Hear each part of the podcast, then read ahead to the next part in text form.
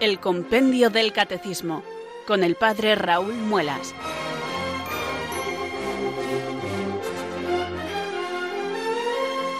Muy buenas tardes, queridos oyentes de Radio María. Son las 4, las 3 en Canarias. Aquí comienza una nueva edición del programa El Compendio del Catecismo de la Iglesia Católica. Reciban desde Talavera de la Reina un saludo muy cordial del Padre Raúl Muelas, que un día más les habla desde estos micrófonos de Radio María, la radio de la Virgen, la fuerza de la esperanza. Sed todos bienvenidos.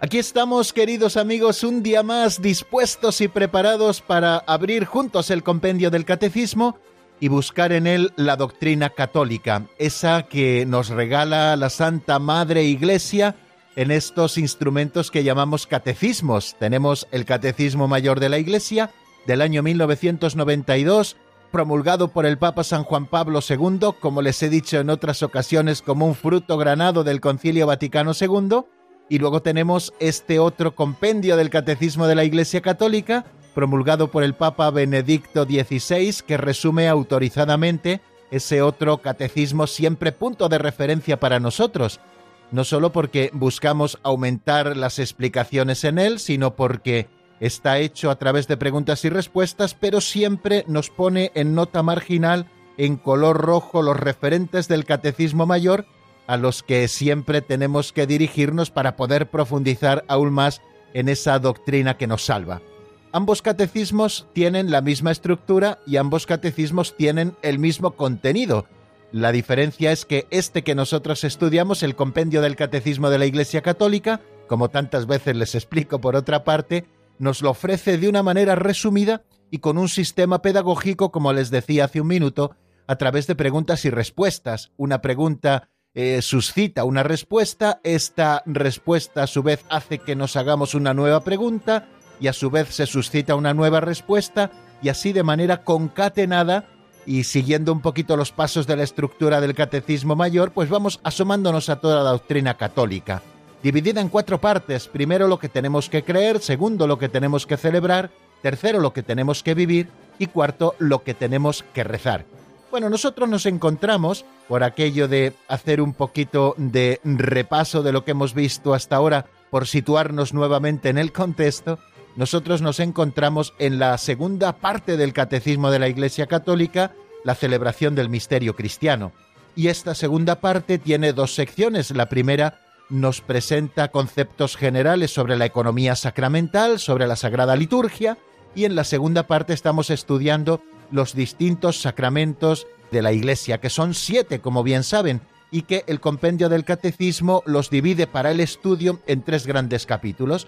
Los sacramentos de la iniciación cristiana, que ya estudiamos en el primer capítulo, que son el bautismo, la confirmación y la Eucaristía.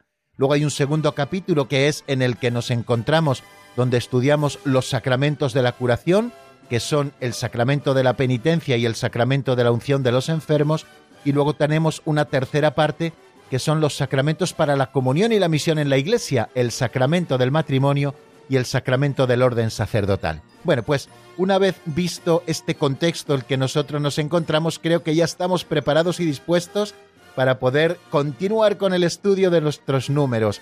Yo tengo abierto ya el compendio por la página 113 que es en la que se encuentra el número 307, que fue el último que estudiamos en nuestro avance de doctrina y que será el que repasemos en el día de hoy, y donde se encuentra también el número 308, a quien está reservada la absolución de algunos pecados particularmente graves. Estudiamos la figura del ministro del sacramento de la penitencia, lo hacemos con este sacramento como lo hicimos también con los sacramentos precedentes que ya hemos estudiado, y luego vamos a estudiar cómo hay algunos pecados particularmente graves cuya absolución está reservada en algunos casos a la sede apostólica, al Santo Padre y en otros casos al obispo diocesano. Bueno, pues eso será, si Dios quiere, lo que estudiemos hoy y si nos diera tiempo, pues también hablaríamos un poquito del sigilo sacramental, que es el número 309, y es que el confesor está obligado a guardar absoluto secreto de todo aquello que conoce por la confesión. Bueno, pues vamos, si les parece, queridos amigos, a prepararnos para el programa de hoy y lo hacemos como siempre, elevando juntos nuestra plegaria al Señor.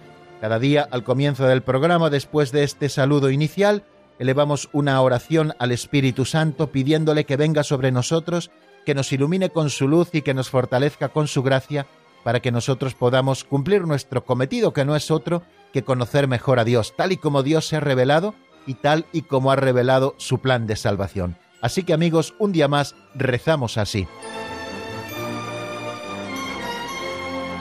Ven Espíritu Santo, llena los corazones de tus fieles y enciende en ellos el fuego de tu amor.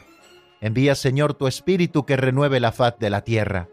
Oh Dios, que llenaste los corazones de tus fieles con la luz del Espíritu Santo, concédenos que guiados por el mismo Espíritu, sintamos con rectitud y gocemos siempre de tu consuelo. Por Jesucristo nuestro Señor. Amén.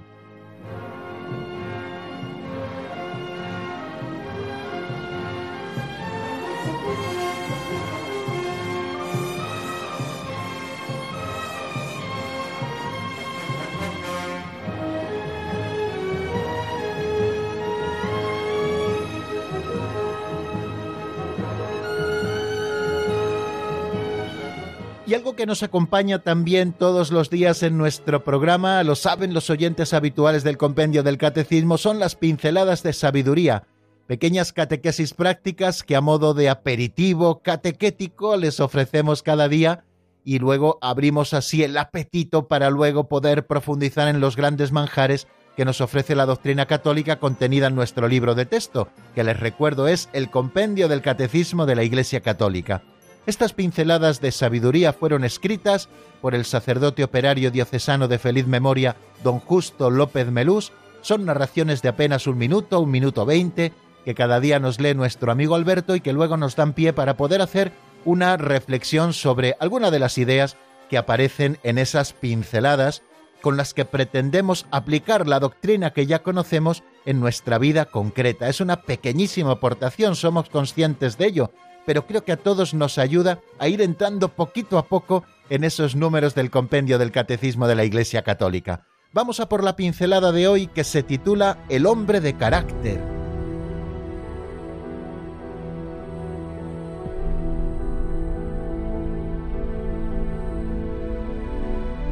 El hombre de carácter.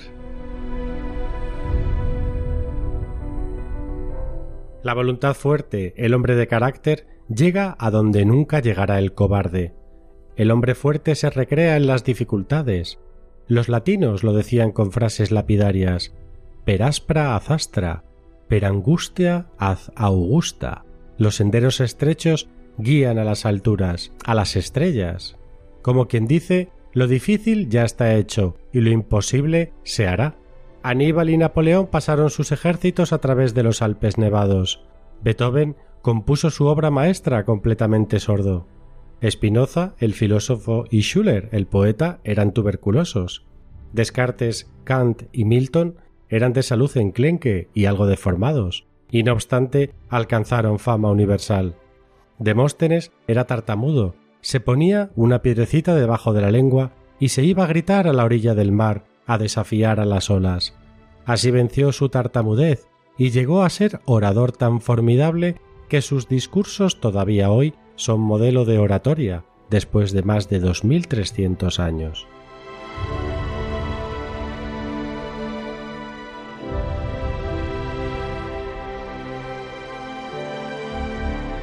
Una primera reflexión que se me ocurre, queridos amigos, al hilo de esta pincelada que acabamos de escuchar, que se titula, como bien han escuchado, El hombre de carácter, es que muchas veces confundimos la expresión hombre o mujer de carácter con persona de mal genio y nada más alejado de la realidad. Cuando nosotros estamos destacando que una persona tiene carácter, estamos diciendo que una persona tiene una voluntad fuerte, que le ayuda a superar las dificultades con las que se encuentra y que le lleva incluso a conseguir éxitos que de otra manera sería prácticamente imposible hay cosas que nos parecen imposibles y podemos afrontar esas empresas con un carácter derrotista, por lo tanto no lo conseguiremos nunca, o podemos afrontarla con fuerte carácter, es decir, con firme voluntad, y esa voluntad y ese esfuerzo que nosotros ponemos en sacar adelante una empresa que a todas vistas puede ser muy complicada, nos ayudará a llevarla a cabo.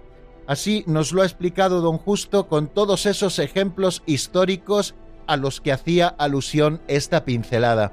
Nos hablaba de Aníbal y de Napoleón, que precisamente por su fuerte carácter fueron capaces de hacer pasar sus ejércitos a través de los Alpes nevados, o cómo Beethoven compuso su obra maestra completamente sordo, o cómo el filósofo Spinoza o Schiller, el poeta, eran tuberculosos y podían haberse refugiado en su enfermedad para no hacer nada y sin embargo esta fue un acicate más para superarse, o cómo Descartes, Kant y Milton eran de salud enclenque y algo deformados y sin embargo alcanzaron fama universal. Y también termina poniéndonos el ejemplo de Demóstenes, ese famoso orador de hace más de 2300 años, ese orador griego que era tartamudo y que fue capaz de superar esa dificultad con la que se encontraba haciendo un gran esfuerzo y con mucho trabajo. Dice que se ponía una piedrecita debajo de la lengua y se iba a gritar a la orilla del mar para desafiar a las olas, y así logró vencer la tartamudez y llegar a ser ese orador tan formidable del que todos seguramente tengamos noticia. Y es que, queridos amigos, ser personas de carácter, hombres o mujeres de carácter, no significa ser personas de mal genio, no tiene que significar evidentemente lo mismo. Significa tener el suficiente arranque para intentar superar las dificultades con las que nos vamos presentando en la vida. Los Reyes Magos fueron tozudos siguiendo la estrella. Tuvieron seguramente que subir montañas, bajar valles, pasar desiertos, pasar también por penalidades, pero precisamente esa perseverancia en la búsqueda de lo que la estrella les estaba indicando les hizo llegar al portal de Belén y descubrir al niño Dios ante el cual se postraron y le abrieron sus cofres ofreciéndole sus regalos. Queridos amigos, esto que estamos utilizando quizá para hablar de nuestra vida natural, que tenemos que afrontar las luchas con firme decisión y con voluntad fuerte y firme, eso nos hará personas de carácter pues eh, nos hará superar las dificultades y llegar a unas cotas que ni siquiera teníamos pensado haber llegado. Pero bien, esto, queridos amigos, también tenemos que utilizarlo sabiendo que es solamente un medio en nuestra vida espiritual. Estamos hablando ahora precisamente del sacramento de la penitencia, y cuando hablamos del sacramento de la penitencia hemos dicho cómo la Iglesia nos aconseja vivamente confesar los pecados veniales con mucha frecuencia, esos pecados cotidianos que no rompen quizá la amistad con Dios, pero que sí que la debilitan, esos pecados que se repiten una confesión tras otra, esos pecados que están como muy arraigados en nosotros y contra los que luchamos pero a veces no conseguimos nada, esos pecados muchas veces siembran en nosotros desesperanza y empezamos ya la batalla contra ellos mismos derrotados tenemos que ser conscientes de que la victoria nos vendrá por la gracia, por supuesto, es la gracia de Dios la que nos conseguirá vencer esas dificultades o esos pecados que nos separan de Dios, pero que nuestra colaboración con firme carácter, con fuerte voluntad, nos ayudará también a superar esas dificultades. Nosotros tenemos que poner unos medios, Dios lo ha querido así, es nuestra pequeña colaboración a la vida de la gracia. Es verdad que tenemos que evitar, queridos amigos, el pelagianismo según el cual podemos alcanzarlo todo en la vida espiritual a base de esfuerzo. Qué mentira tan grande es esa herejía, queridos amigos, porque todos por experiencia sabemos que con nuestras solas fuerzas nada podemos alcanzar en el orden sobrenatural. Incluso repetimos muchas veces al comienzo de nuestro programa esa frase que dice que nadie puede decir que Jesús es el Señor si no es por la inspiración del Espíritu Santo pues cuanto más, queridos amigos, unirnos a Cristo, vivir su misma vida, si Dios mismo no nos lo regala a través de su Espíritu. Pero Dios ha querido también que nosotros colaboremos con Él y que lo hagamos decididamente, que lo hagamos empleando esfuerzos y energías para poner esos medios necesarios de colaboración con la gracia, para que la gracia de Dios y nuestra humilde colaboración al final nos lleven a la victoria. Es la gracia de Dios, queridos amigos, la que nos lo va a conceder, pero Dios ha querido que también nosotros colaboremos. Derrotados de inicio, ¿qué va? Con voluntad firme, con fuerte carácter.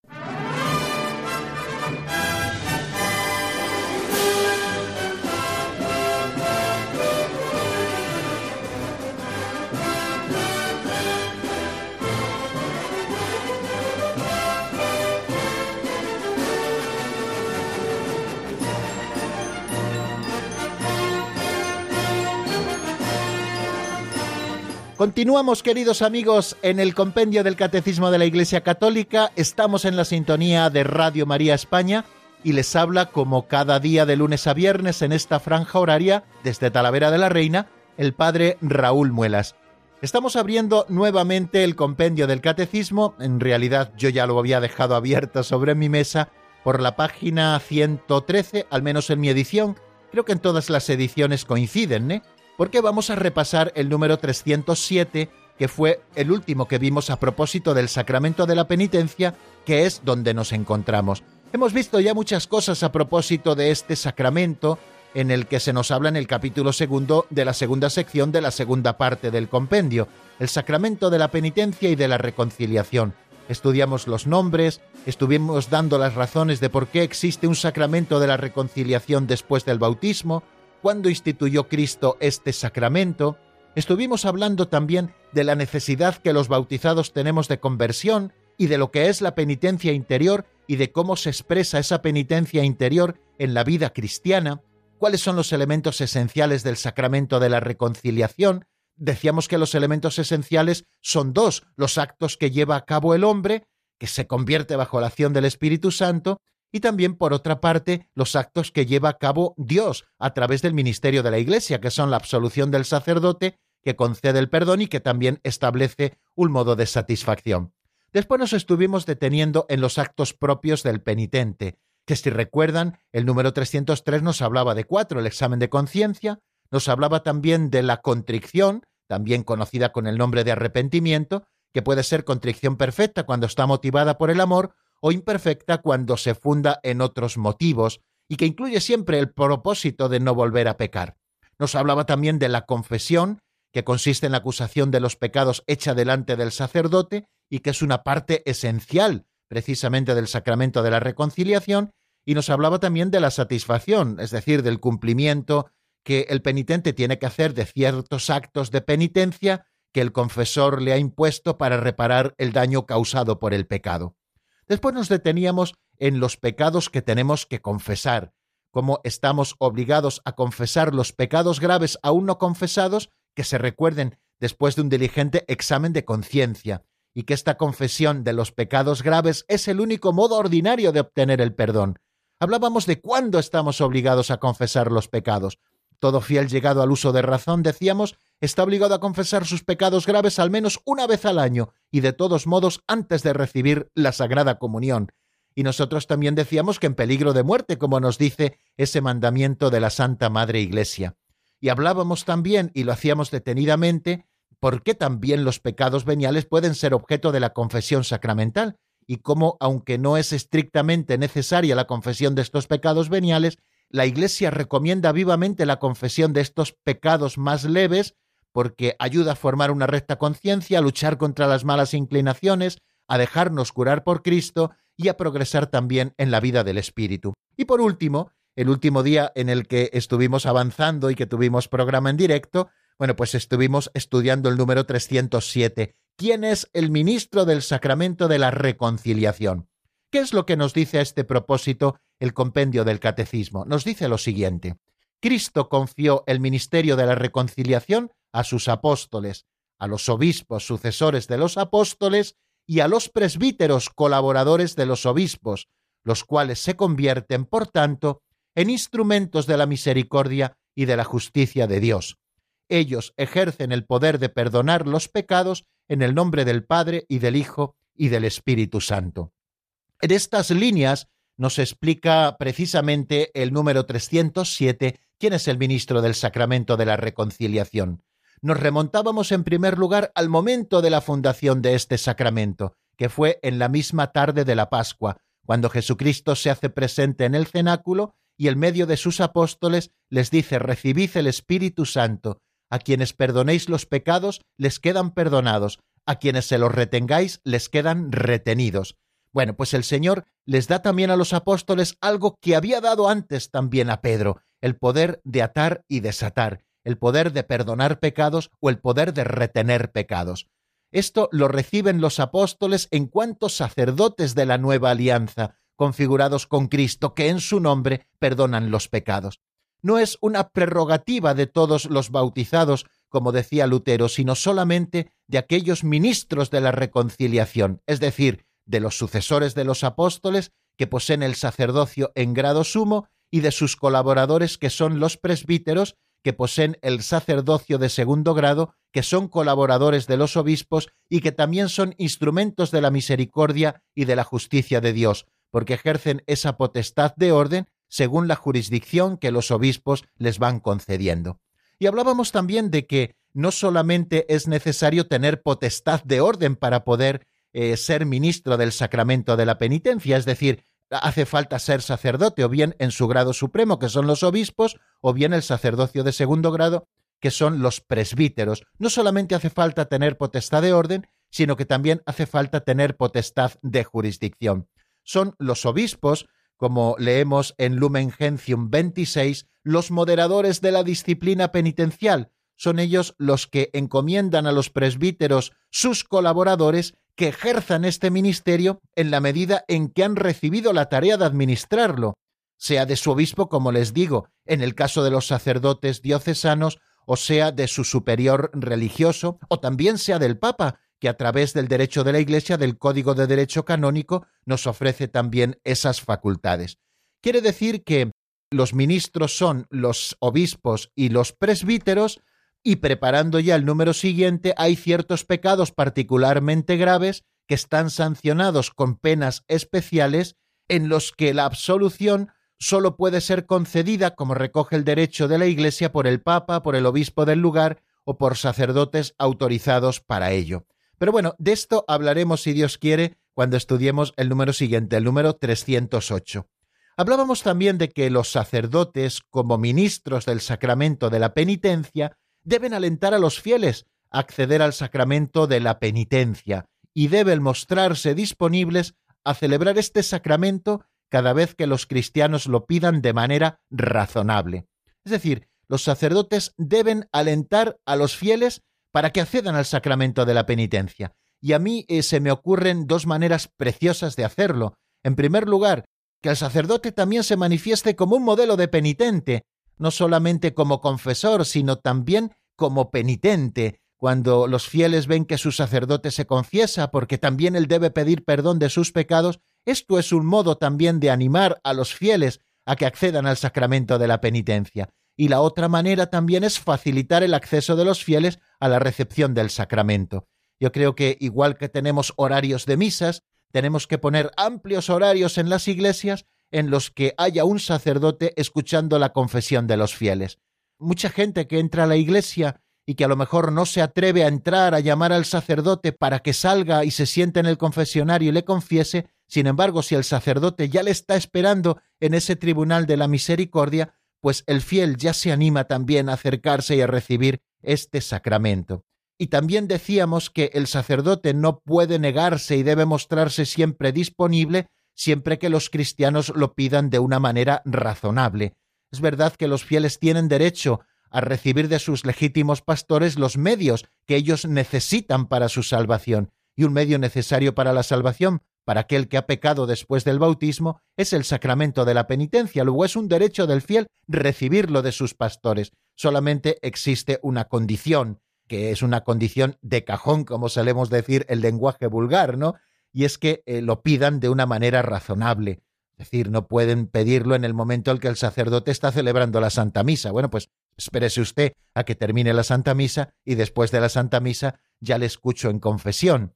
O si el sacerdote está en otras ocupaciones urgentes, pues evidentemente, pues evidentemente tiene que haber una razonabilidad eh, del fiel que lo pida, ¿no? O no porque se le antoje a uno confesar a las cuatro de la mañana o confesar en el campanario de la iglesia, el sacerdote lo tiene que hacer, pero sí que lo tiene que hacer. Quizá no en el momento que un fiel lo pueda pedir de una manera no razonable, pero siempre que se lo pidan de manera razonable, el sacerdote no puede negarse a escuchar en confesión a los fieles.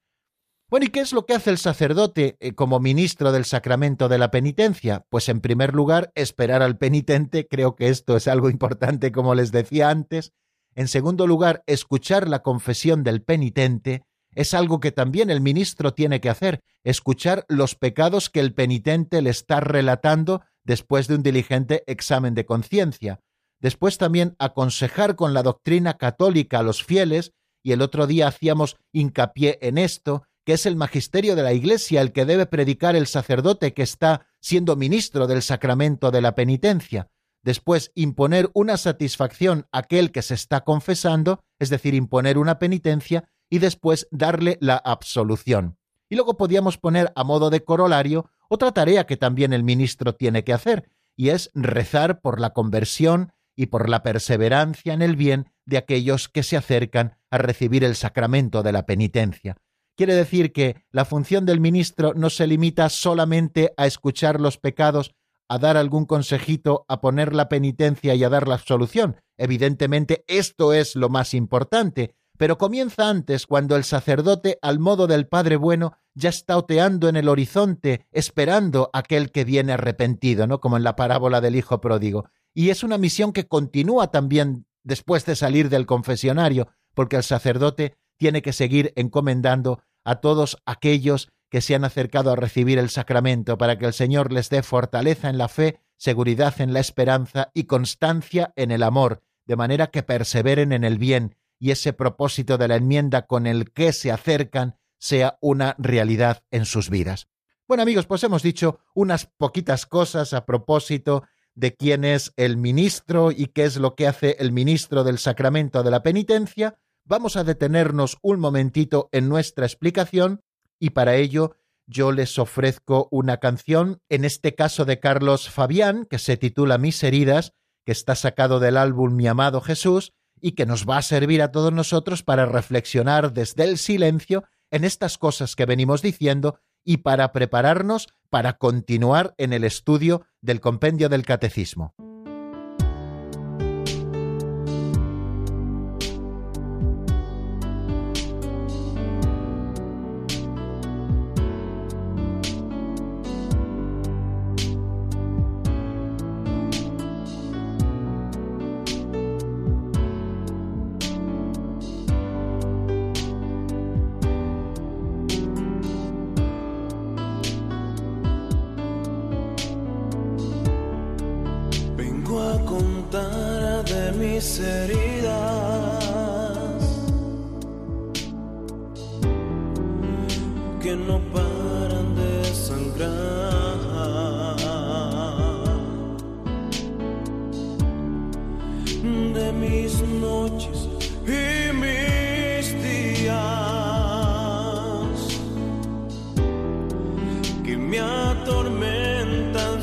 Solo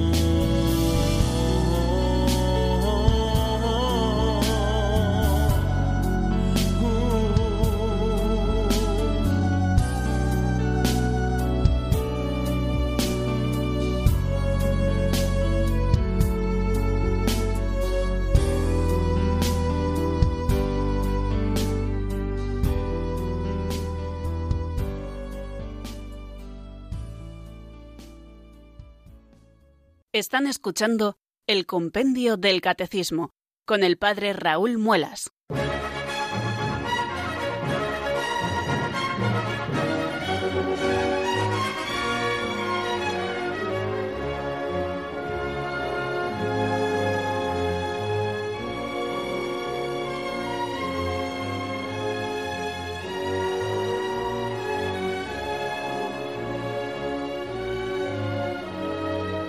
Seguimos, queridos amigos, en la sintonía de Radio María y permítanme que salude nuevamente a los oyentes que durante los últimos minutos se han ido incorporando a nuestra sintonía. Como nos decía esa locución que hemos escuchado, esto es el Compendio del Catecismo y les habla desde Talavera de la Reina el Padre Raúl Muelas. Estamos estudiando el sacramento de la penitencia.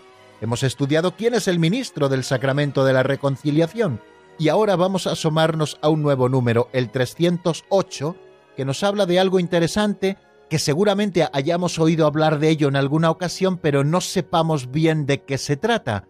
Y la pregunta que se hace ese número 308 es, ¿a quién está reservada la absolución de algunos pecados particularmente graves? O sea, quiere decir que hay algunos pecados particularmente graves a los que la Iglesia une una sanción especial que hace que cualquier sacerdote no pueda absolverlos. Bueno, vamos a ver en primer lugar qué es lo que nos dice el compendio como respuesta a este número 308. Lo escuchamos en la voz de Marta Jara.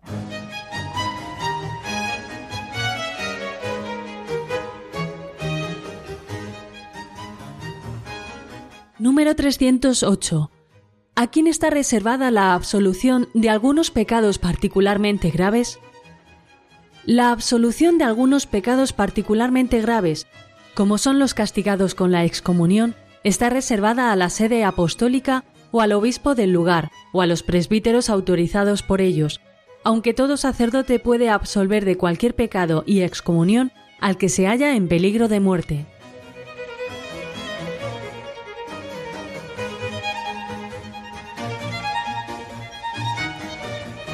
Bien, acabamos de escucharlo, la absolución de algunos pecados particularmente graves, como son los castigados con la excomunión, está reservada a la sede apostólica o al obispo del lugar, o a los presbíteros autorizados por ellos, aunque todo sacerdote puede absolver de cualquier pecado y excomunión al que se halla en peligro de muerte. Bueno, pues esto como principio general. O sea, en primer lugar tenemos que tener muy claro que hay ciertos pecados particularmente graves que están sancionados con la excomunión, que es la pena eclesiástica más severa que impide la recepción de los sacramentos y el ejercicio de ciertos actos eclesiásticos. La excomunión trae consigo también la privación del oficio eclesiástico si es que es un ministro de Dios el que es excomulgado, ¿no? Bueno, y la solución de estos pecados particularmente graves solo puede ser concedida según el derecho de la Iglesia por el Papa por el obispo del lugar o por sacerdotes autorizados por ellos. En caso de peligro de muerte, esto también queda muy claro, todo sacerdote, aun el que carece de la facultad de oír confesiones, puede absolver de cualquier pecado y de toda excomunión.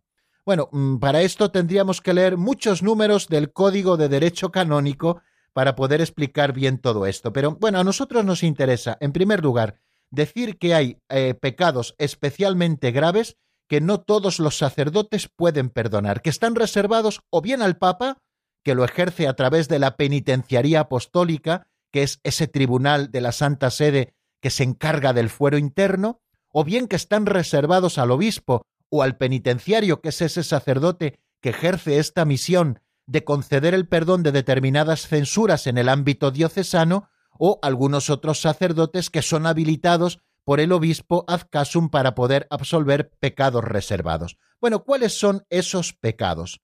Pues vamos a apuntarlos al menos para que tengamos conocimiento de ellos. Los pecados que están grabados con una sanción especial de excomunión late sentencie, es decir, por el solo hecho de cometerlos, no hace falta que haya un proceso en el cual se declare la excomunión, sino por el simple hecho de cometerlos, la persona incurre en esa excomunión late sentencia, quiere decir que no hace falta que sea declarada, se diría ferende sentencia en el caso de que hubiera una declaración. Bueno, ¿cuáles son esos pecados reservados al Santo Padre, que solo el Santo Padre puede perdonar? y que ni el sacerdote ni el obispo del lugar, salvo en peligro de muerte de aquella persona que ha incurrido en esos delitos. Bueno, ¿cuáles son esas excomuniones, late sentencia, que están reservadas su absolución exclusivamente al Santo Padre, que lo ejerce, repito, a través de la penitenciaría apostólica? Bueno, pues un pecado es el de la profanación de las especies consagradas, aquel que arroja las sagradas especies del pan y del vino, es decir, aquel que desprecia la Eucaristía arrojándola, pisándola, tirándola con ánimo sacrílego, está incurriendo en una excomunión late sentencia, que si luego vas a confesarte con un cura normal no te puede absolver de ella. Hay que recurrir a Roma para que conceda el perdón. Otro de los pecados reservados al Santo Padre es el atentado contra la vida del romano pontífice, aquel que atenta contra la vida con violencia física, aquel que atenta contra la vida del Papa, también está incurriendo en una excomunión late sentencia especialmente reservada a la Santa Sede.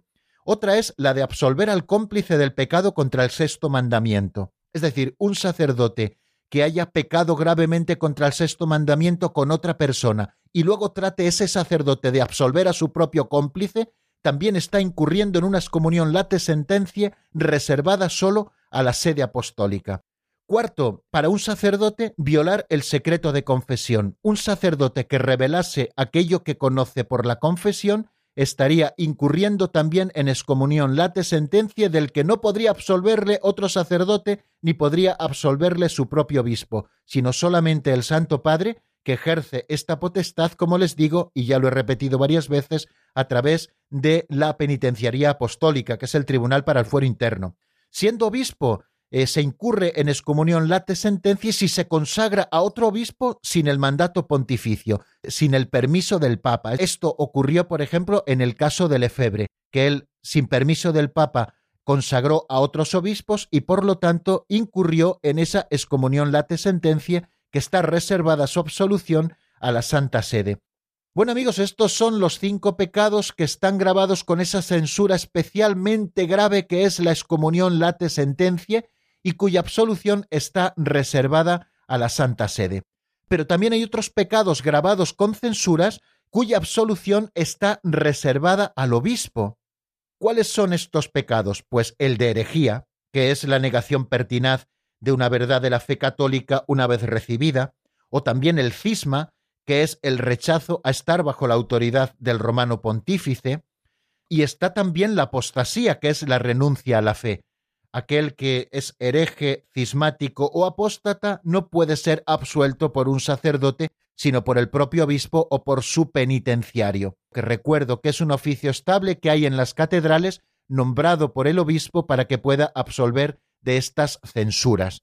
¿Qué otros pecados también está reservada la absolución al obispo o también a los sacerdotes que él disponga que puedan absolver en su nombre de estas faltas? Por ejemplo, el aborto directamente procurado si se produce y también la colaboración con ese aborto, pues también el que aborta está incurriendo en excomunión late sentencia reservada en este caso al obispo o al penitenciario. Es cierto también que desde el año de la misericordia el Santo Padre nos concedió a todos los sacerdotes la facultad de poder absolver de este pecado sin necesidad de tener que recurrir al obispo para que nos dé licencia para poder absolver a la persona que ha incurrido directamente en este gravísimo pecado, como es el aborto directamente procurado si éste se produce y la colaboración con ese aborto. Otro pecado que está especialmente reservado al obispo es fingir ser sacerdote y así celebrar la Santa Misa o ir en confesiones. Esto aparece en el canon 1378. También un pecado especialmente reservado al obispo es la captación o divulgación por medios técnicos de lo que se dice en la confesión. Por ejemplo, una persona que pusiera un micro de escucha en un confesionario para ver lo que está diciendo el penitente, para captar y luego divulgar aquello que se está diciendo, pues también estaría incurriendo en un pecado reservado, en este caso al obispo diocesano. Y también hay otras censuras que quizá no están grabadas con la excomunión, pero sí con entredicho, que es otra pena un poco menor que la excomunión, pero también muy grave en la Iglesia, como puede ser la violencia física contra un obispo, o el atentado de absolver o oír en confesión por parte de un fiel, o fijaros este, la falsa denuncia de solicitación, es decir, acusar falsamente a un sacerdote de aprovechar la intimidad de la confesión para hacer requerimientos sexuales a alguna persona. Ya sabéis que un sacerdote que aprovechara el ámbito de la confesión para solicitar al penitente pecado contra el sexto mandamiento estaría incurriendo también en una pena gravísima reservada. Bueno, pues aquel que denuncia falsamente que un sacerdote lo ha hecho, también incurre en una censura reservada al obispo. O el clérigo, por ejemplo, que atenta matrimonio, es decir, que teniendo el impedimento de orden para contraer matrimonio, intenta casarse, por ejemplo, en un sitio donde no le conocen, recibir el sacramento del matrimonio, pues también estaría incurriendo en un grave delito que está reservada su absolución al obispo diocesano. Bueno, pues como ven, queridos amigos, hay una serie de pecados a los que viene aneja también una censura que están especialmente reservados o bien a la sede apostólica o bien al obispo diocesano, aquellas personas que él designe. Hemos hecho pues una relación no evidentemente de todos, pero sí de los más importantes. Los cinco especialmente reservados a la sede apostólica y también otros pecados que están reservados su absolución al obispo diocesano o al penitenciario que ejerce en nombre del obispo diocesano esa misión de absolver censuras. Bueno, pues cuando estas cosas se producen también hay que procurar poner una penitencia acorde también al pecado por aquello de que la satisfacción sea curativa. ¿Por qué eh, existe esto en la Iglesia? En definitiva, todo esto tiene un valor curativo, es decir, que hay pecados especialmente graves que la Iglesia quiere impedir que se hagan y que precisamente protege esos pecados para que se vea la gravedad con esas censuras especiales, de manera que aquel que los ha podido cometer evidentemente puede encontrar el perdón de Dios, pero también hay que darle esa dimensión medicinal a esa satisfacción y a esas obras que el penitente tiene que hacer para ser absuelto de esos pecados especialmente graves que están reservados a una autoridad distinta de la del sacerdote que suele escucharnos en confesión. Y luego, por último, decir eso que nos decía el número 308, que en peligro de muerte cualquier sacerdote, incluso aquel que no tenga licencias de confesión, puede perdonar estos pecados y todos los demás porque en peligro de muerte, evidentemente, la Iglesia facilita los medios de la salvación a todo cristiano que arrepentido quiera recibir, evidentemente, los sacramentos. Bueno, pues vamos a detenernos aquí porque no nos queda más tiempo. Eh, les recuerdo nuestro número de teléfono, es el 910059419. Si ustedes tienen alguna duda, si quieren hacernos alguna consulta, pues es el momento de marcar el 910059419 y mientras ustedes van marcando, yo les ofrezco unos compases de un tema de Olian titulado Lo evidente que está sacado del álbum Déjalo actuar. Enseguida estamos nuevamente juntos.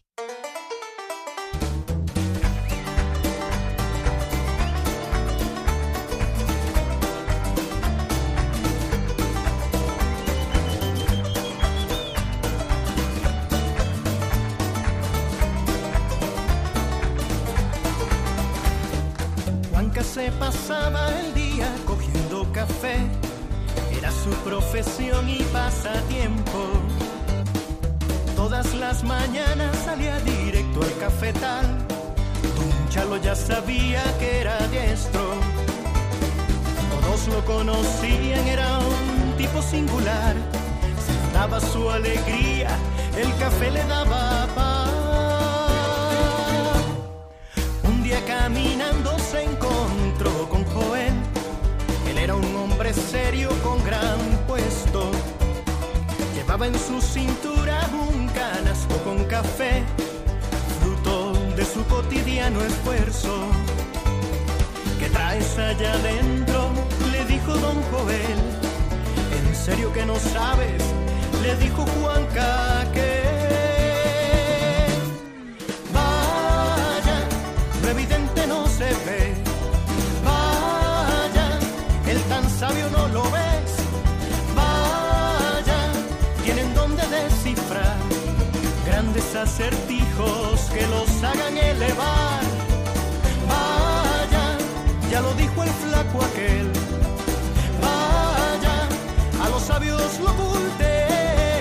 Vaya, no se asuste Juanca usted, lo evidente del Mesías. No lo vio el pueblo aquel.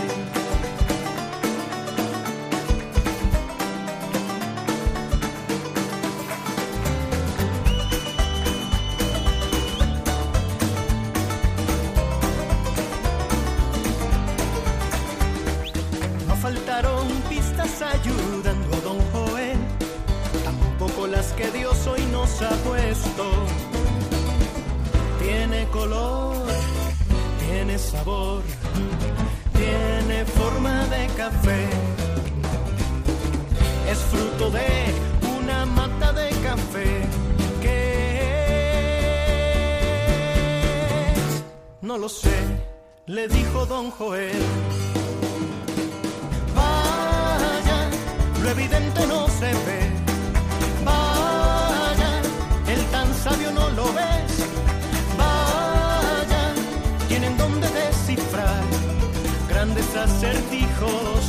Los hagan elevar. Vaya, ya lo dijo el flaco aquel. Vaya, a los sabios lo oculté. Vaya, no se asuste Juanca usted, lo evidente del Mesías.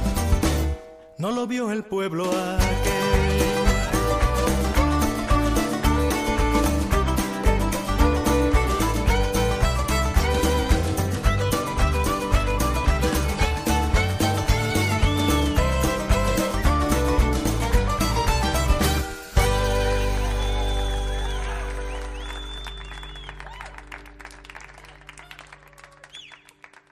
Están escuchando el Compendio del Catecismo con el Padre Raúl Muelas.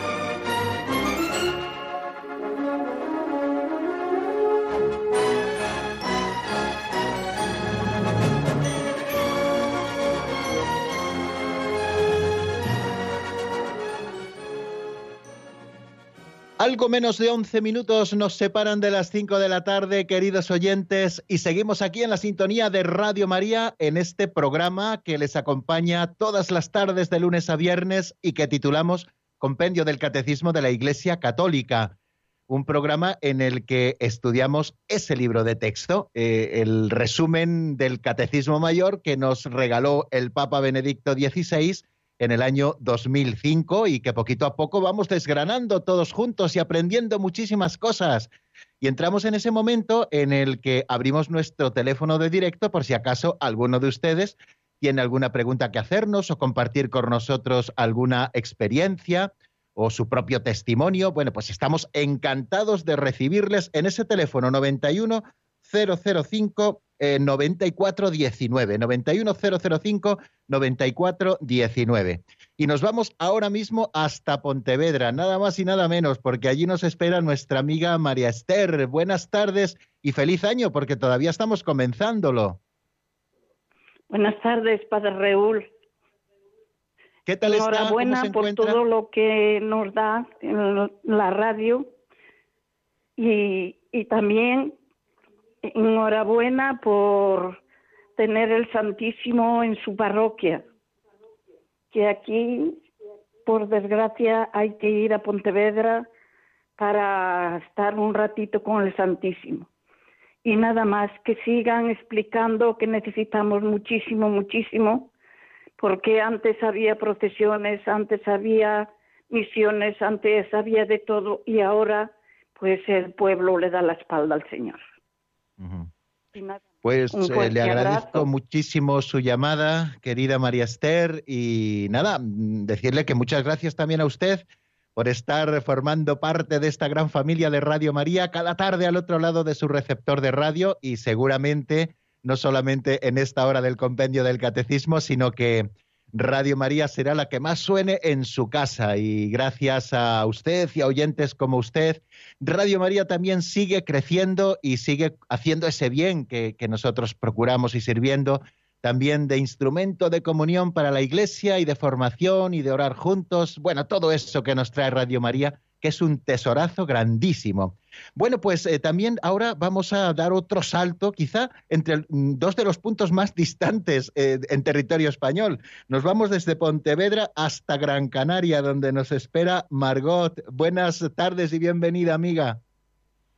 Buenas tardes, padre Raúl. A ver, estoy un poquito nerviosa porque yo casi no llamo, pero soy una oyente Ciudad de Radio María, de su programa, bueno, de muchos de los programas y quiero darles la enhorabuena por eso, por esa labor tan bonita evangelizadora y felicitarles el año. Bueno.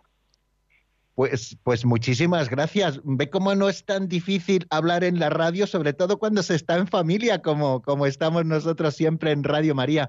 Margot, no sé si tenía también alguna pregunta que hacernos. Quería hacerle una pregunta. Vamos a ver, si eh, los, el, el sacramento del sacerdocio yo tengo entendido que una vez ya no sea sacerdote oficial, no se pierde. Entonces, no sé si estoy equivocado o no. Si esa persona eh, se encuentra con una persona que está en peligro de muerte, ¿puede confesar o no? No solo puede confesarla, sino que debe confesarla. Eh, fíjese lo que le digo, y así nos lo dice el Código de Derecho Canónico. Ante un caso de peligro de muerte, cualquier sacerdote tenga licencias o no las tenga, porque por ejemplo haya dejado el sacerdocio, eh, pues tiene la obligación de escuchar en confesión a aquel que se lo requiere. O sea que mm, no solamente el sacerdote no deja de ser sacerdote eh, en ningún momento, aunque haya sido dispensado, por ejemplo, del celibato y haya podido luego contraer matrimonio y se haya comprometido públicamente a no volver a ejercer el sacerdocio, sin embargo, en caso de peligro de muerte, si una persona que se encuentra en esta situación eh, le requiere confesión, incluso aunque haya presente un sacerdote que sí tenga estas licencias, ese sacerdote que ha dejado el sacerdocio tiene la obligación también de atender en confesión a esa persona que se lo está requiriendo. Y estas son eh, facultades que concede la Santa Madre Iglesia en favor de los fieles que puedan necesitar en un momento tan delicado como el del peligro de muerte los bienes necesarios para su salvación. Y ya saben que bien necesario para la salvación es el sacramento de la penitencia como perdón de aquellos pecados graves cometidos después del bautismo. Y la Iglesia Madre, en su derecho universal, precisamente para facilitar esto a los fieles, eh, da facultades a aquel sacerdote que no las tenía por cualquier razón para poder escuchar en confesión aquel que se lo solicite estando en peligro de muerte. Muy bien, pues creo que vamos a terminar así nuestro programa porque ya no nos queda más tiempo, que ha sido un placer eh, un día más estar aquí con ustedes y compartir eh, un ratito de la tarde hablando de, la doctrina católica, escudriñando lo que la Santa Madre Iglesia nos enseña, en este caso en el que estamos, sobre el sacramento de la penitencia y que mañana, si Dios quiere, pues seguiremos con más cosas. Fíjense que mañana repasaremos nuevamente esto de los pecados reservados y también estudiaremos un tema interesantísimo que es el del sigilo sacramental, el del secreto que el sacerdote está obligado a guardar de todo aquello que conoce en confesión. Pero lo desgranaremos si Dios quiere mañana.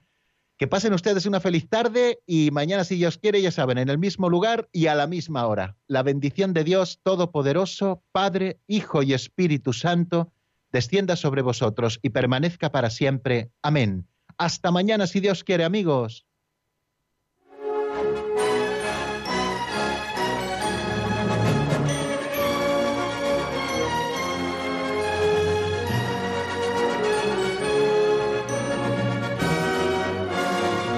El Compendio del Catecismo con el Padre Raúl Muelas.